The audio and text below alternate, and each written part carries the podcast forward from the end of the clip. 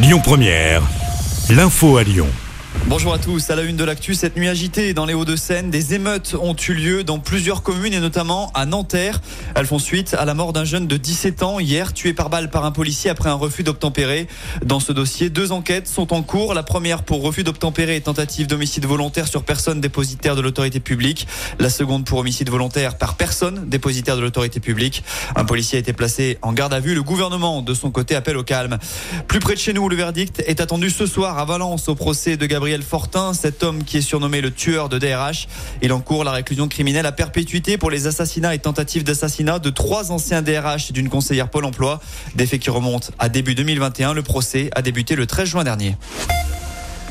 Un Lyonnais est condamné pour avoir loué des appartements à des prostituées à Rouen, dans la Loire. Quatre biens étaient mis à disposition des travailleuses du sexe pendant plus de 18 mois. Le propriétaire, âgé de 38 ans, était payé en liquide et il ne déclarait aucun revenu.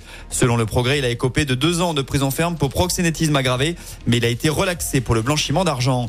Un rassemblement annoncé ce soir à Lyon pour dénoncer la dissolution du collectif Les Soulèvements de la Terre.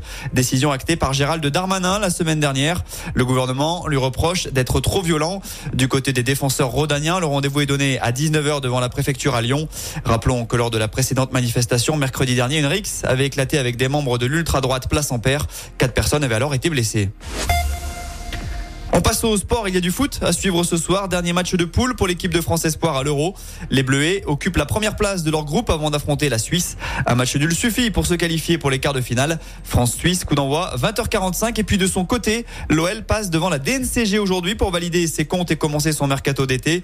John Textor est auditionné par le gendarme financier du football français. Il y a quelques jours, l'organisme avait envoyé un courrier au nouveau propriétaire de l'OL pour lui demander d'injecter 60 millions d'euros d'ici la fin du mois.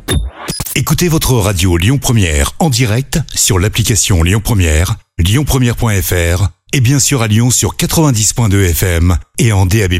Lyon Première